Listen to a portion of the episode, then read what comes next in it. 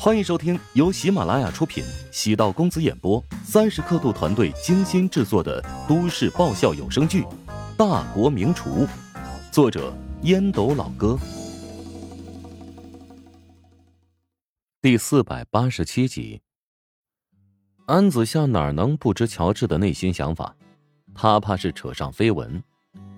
乔治将药膏递给了安子夏，那，这是一个老中医给我的秘方。对你的伤势会有好处。我原本打算让陶如雪给你，但她比较忙，就让我跑了这一腿。进来坐会儿吧，喝点什么？威士忌还是白兰地？安子夏见乔治打算要走，走到吧台邀请他进来。乔治想了想，啊，绿茶，谢谢。哎，你敢骂人？你找抽吗你？啊，啊，啊！那来一杯白茶吧。安子夏开始数白茶，在里面加了冰糖、红枣。估计要等半个小时吧。哎呦，太麻烦了，要不我下次来品尝吧。你还真是没有耐心啊！安子夏没好气的瞪了乔治一眼，乔治没有急着离开。安子夏急需一个人陪着聊聊，才能忘记不快。观察安子夏的房子，客厅很空旷。至少有四个房间，装修的风格很欧式，饰品以西方艺术品为主，比如半身的雕像，裸露着半身的维纳斯，还有画着赤裸天使、恐怖恶魔的油画。在很多人眼中，安子夏是一个奔放的女人，与她从小在国外长大有关，接触的都是西方文化，开放、自由、外向。白茶终于煮好。乔治喝了口，味道很不错。安子夏抿了一口，自嘲道：“再次让你看到我的丑态。”你爸知道是郑永昌先动手的吗？知道又如何？博取同情？哼，他会同情我吗？在他的眼里，我就是一个累赘，他不可能为了我和老婆反目的。其实我觉得他内心还是很在意你的，至少还有些良知，否则也不会临走的时候让我好好照顾你。啊，那个当然，呃，他肯定是有所误会了啊，以为我是你男朋友。安子夏淡淡的扫了一眼乔治，你呀，把他想的太单纯了，他是一个多变的男人，这一刻他同情你，但是不代表下一刻。还会对你怜悯，我妈便是被他的反复无常毁掉了一辈子。每一次我妈想要彻底断绝感情的时候，他就会出现，许以承诺，所有的承诺都化成慢性毒药。乔治沉默。都说女人反复无常，但若男人反复无常起来，更具杀伤力。能不能将他的联系方式给我，手机号码或者邮箱？你想做什么？先给我嘛。安子夏莫名其妙的望着乔治，将郑新河的手机号码发给了乔治。乔治尝试用手机号码申请加郑新河的微信，备注为忠实。郑新河很快通过了审核，乔治将视频发送给了郑新河，再将郑新河给拉黑。我把昨天地下车库的监控录像发给他了。你回去找物业了？一千块钱的跑路费，哎，你要给我报销吧？幸亏我动作快，正好撞上了郑永昌的秘书。那个郑永昌以为监控设备坏掉了。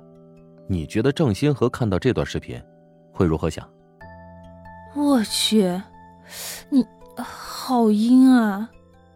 我这叫做心思缜密，我不是帮你吗？你怎么还骂我呢？哦，不是那个，对对不起，哎，我一时没忍住。我知道你在帮我啊，就是没想到你考虑的这么细致。哎呀，行了，茶喝了，忙我也帮了，得走了。有什么事儿联系如雪吧。将乔治一直送到电梯口，安子夏自言自语道：“难怪花了这么大精力才拿到录像，原来早就被他捷足先登了呀。”安子夏能靠着自己一步步的走到现在，他当然也知道视频的重要性。乔治发视频给郑新河，比自己发要更好一点，可以显得自己更加委屈。郑新河看了之后，应该会更加内疚。郑新河让司机将自己送到医院，来到病房，只见郑永昌拉着一个护士，咬着耳朵，一只手伸入粉色护士服的领口，哪里还有重伤的样子？郑星河冷喝一声：“哼，混蛋！”护士被撞破，惊叫一声，捂着脸离开。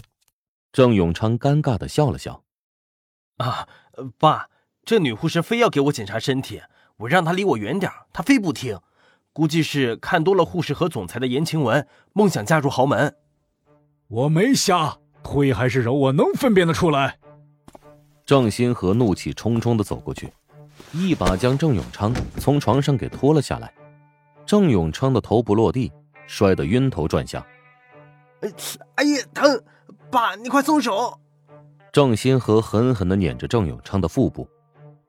哎，给你最后一次机会啊！你究竟是怎么受伤的？被安子夏的狗男友打的呀！他叫钟石，我化成灰都认识他。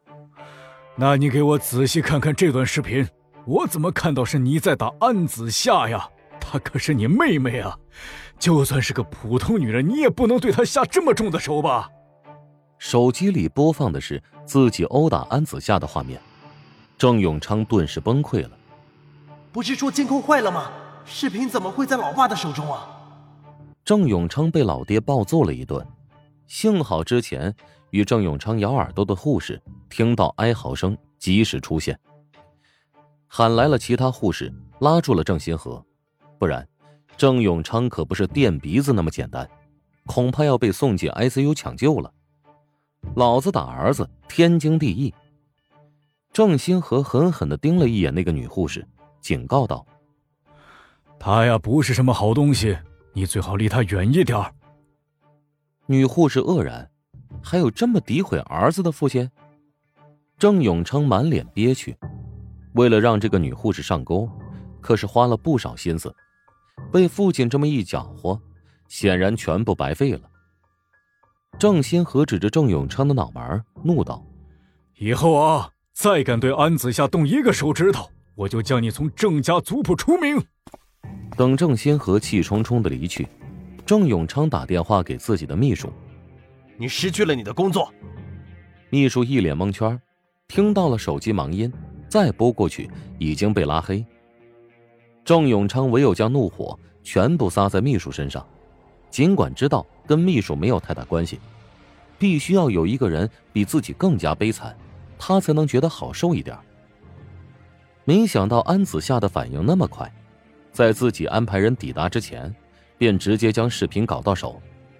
现在自己处于被动状态，郑永昌不准备善罢甘休，他还有更厉害的靠山，就是老妈徐林。